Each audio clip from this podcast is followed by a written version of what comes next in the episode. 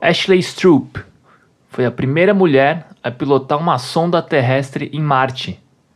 Imagina o trampo que é levar um robô para Marte e controlar ele à distância. Hoje, assim como eu, Ashley Stroop está trabalhando de casa. Hoje o episódio é em casa. Meu nome é Alexandre Sato e esse é o Radar 82.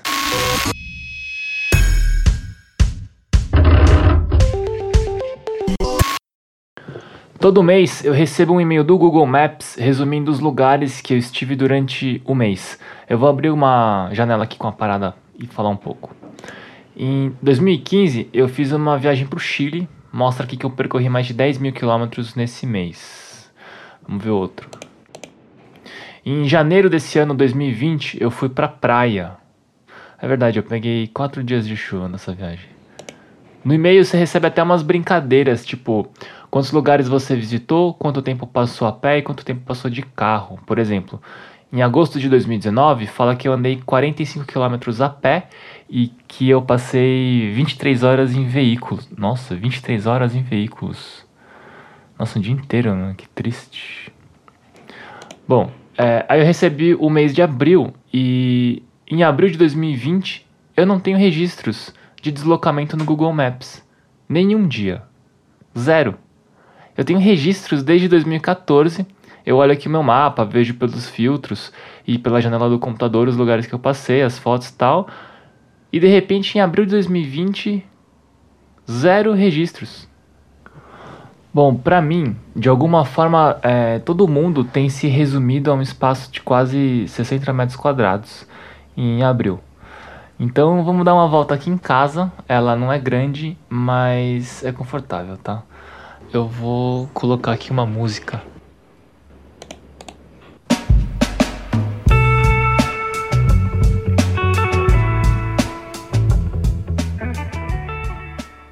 É, vou levantar aqui, tá? Vocês não conseguem ver, mas eu trabalho aqui nesse quarto que é improvisado de escritório Todos os episódios do podcast foram gravados aqui. Eu tenho o privilégio de poder trabalhar em casa, da cadeira da minha casa. É, fora a bagunça e a roupa suja, aqui tem uma mesa azul. É, tem aqui também um armário, duas cadeiras e duas estantes. Aqui uma estante de metal e a outra estante de madeira, eu não vou bater nela aqui. Nessas estantes aqui tem uns livros, tal, uma baguncinha. E tem jogos de tabuleiro, muitos. Um deles, inclusive, chama Pandemia. E o outro é, chama Ticket to Ride, que ironicamente é um jogo de construir linha de trem e de ligar a cidade. Eu trabalho aqui numa cadeira preta que eu ganhei de uma amiga. E do meu lado esquerdo tem uma janela. Vou chegar um pouquinho mais perto aqui.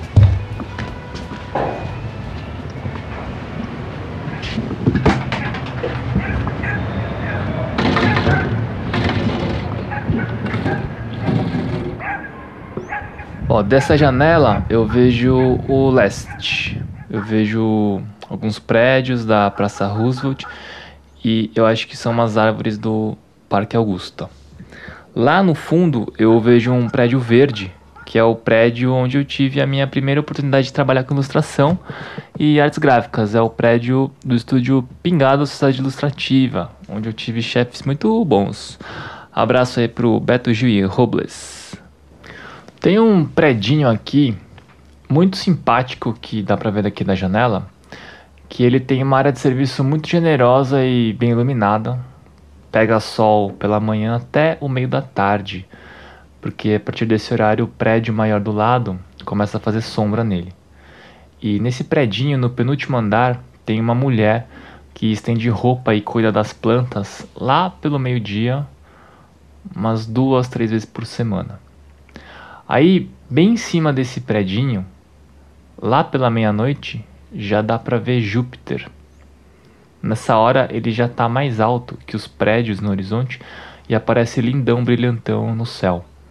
Não dá para não ver, porque afinal ele é o maior planeta né, do sistema solar. Enfim, é, voltando aqui para a janela.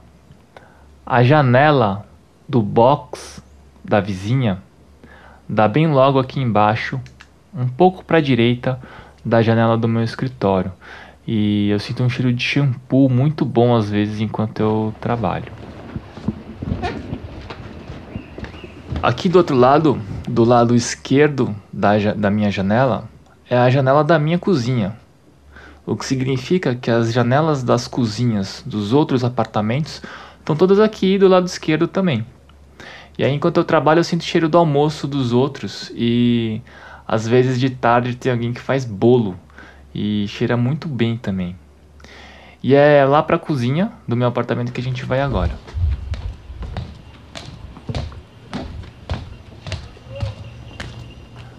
Nós chegamos. A minha cozinha, eu vou, eu vou tentar fazer aqui um café enquanto eu falo. A minha cozinha é uma cozinha muito apertada e desconfortável. Ela é uma tripa. Não dá para duas pessoas cozinharem aqui. É, quando eu me mudei pra cá, toda hora eu bati a cabeça aqui no, nos armários e os ombros também. No final da tripa aqui tem uma janela. Vamos até lá.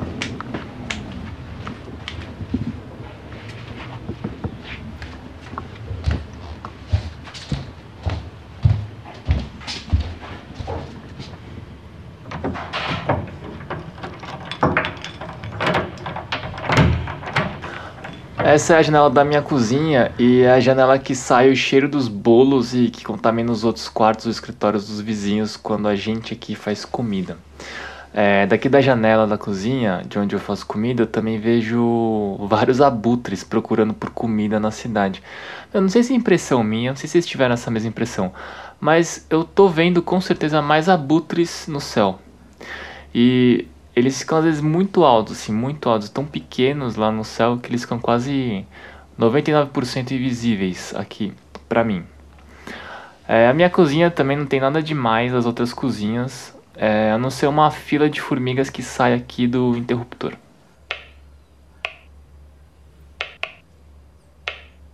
É engraçado, estranho pensar que tem uma colônia de formiga morando dentro da minha cozinha e que, apesar do meu mundo ter virado um apartamento, o mundo delas, que é o meu apartamento, continua mais ou menos igual. Tem umas diferenças, né, para as formigas, eu acho. É, tipo, tem mais movimento, porque toda hora tem gente em casa, literalmente toda hora. E ao mesmo tempo deve ter aumentado a oferta de comida para elas, né? Porque a gente suja mais a casa, é, eu lembrei que a maior colônia animal do planeta é uma colônia de formigas. É uma espécie que surgiu aqui na América do Sul, nas margens do rio Paraná. E o lance é, é que, por uma série de motivos aí da evolução, Darwin, pá, essas formigas são capazes de se reconhecer como membros de uma mesma espécie e membros de uma mesma colônia e aí quando elas se cruzam assim, elas não se atacam. É tipo, é nós irmão contra os gafanhotos, sei lá. Elas vêm fazer o cumprimento das formigas, tá? E aí isso faz delas a maior sociedade desse planeta. É, eu achei uma doideira pensar que a maior sociedade da Terra é de um bicho de 2 milímetros. E a colônia tá aí, mano, vivendo e vivendo, ocupando seis continentes. A formiga tá na Califórnia, na cidade do Cabo, em Tóquio, em Sydney, na Austrália, Nova Zelândia, em Paris, Taboão da Serra, Botucatu e talvez atrás do meu interruptor de cozinha. Sei lá, não sei reconhecer, não sou biólogo. Meu irmão podia me ajudar nessa aí. De repente, é meio que eu que tô na casa delas, né? Porque o apartamento é que tá dentro dessa colônia. Então, sem sair na formiga, eu vou me retirar para a sala. E a gente vai para a sala agora.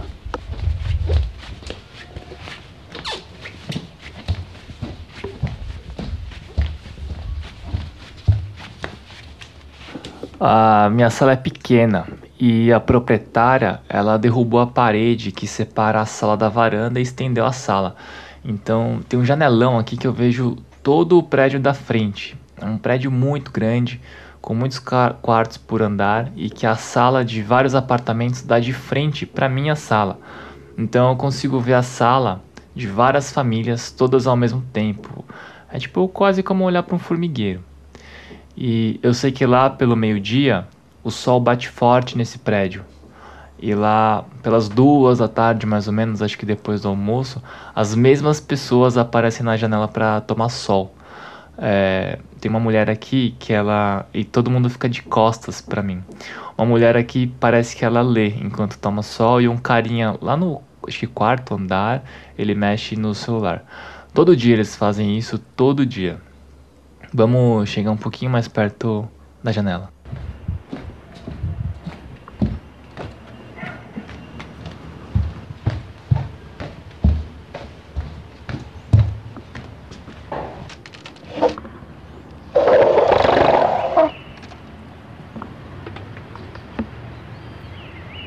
Aí lá pelas três da tarde, o sol acaba para aquele predinho menor que eu vejo da janela do escritório, porque esse prédio grandanzão faz sombra nele. É claro que o sol não acaba, né? É, ele tá lá no céu, ele fica lá no céu, tanto que de madrugada, como eu falei, ele tá iluminando Júpiter. E daqui da sala, lá pela uma e meia da manhã, eu também consigo ver Saturno, também iluminado pelo Sol. E é uma doideira, né? Tá todo mundo ao redor do Sol, nesse sistema solar, inclusive eu, você, Saturno, a Terra, Taboão da Serra, Júpiter e as formigas. Se bem que eu acho que isso não faz a menor diferença para as formigas.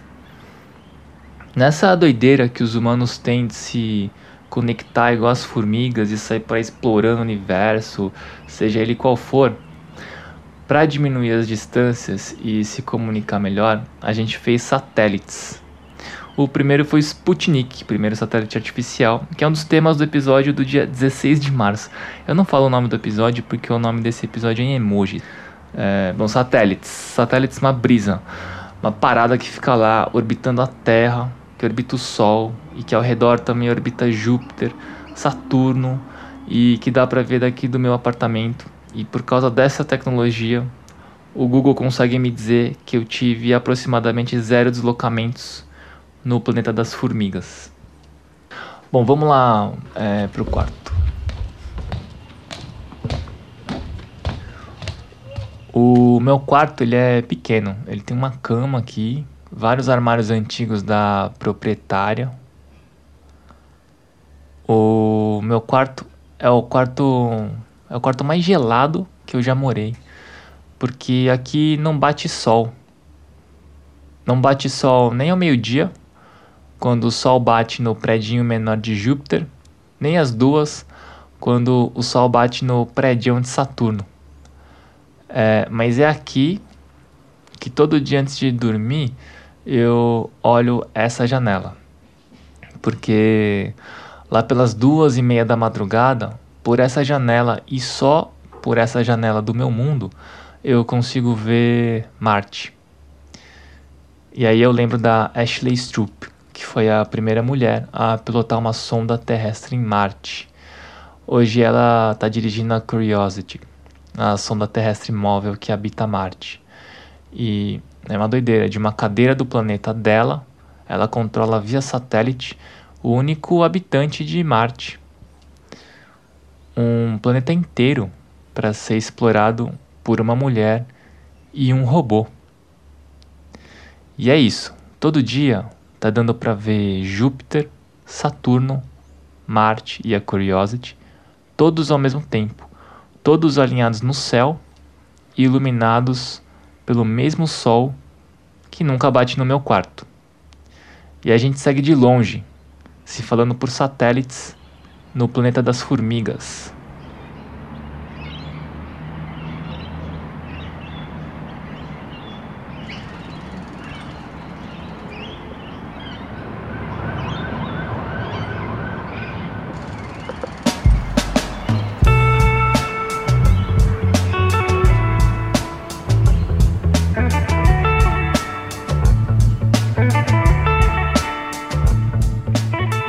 Fala pessoal, esse episódio foi um pouco diferente, um pouco mais trabalhado, um pouco mais trabalhoso também.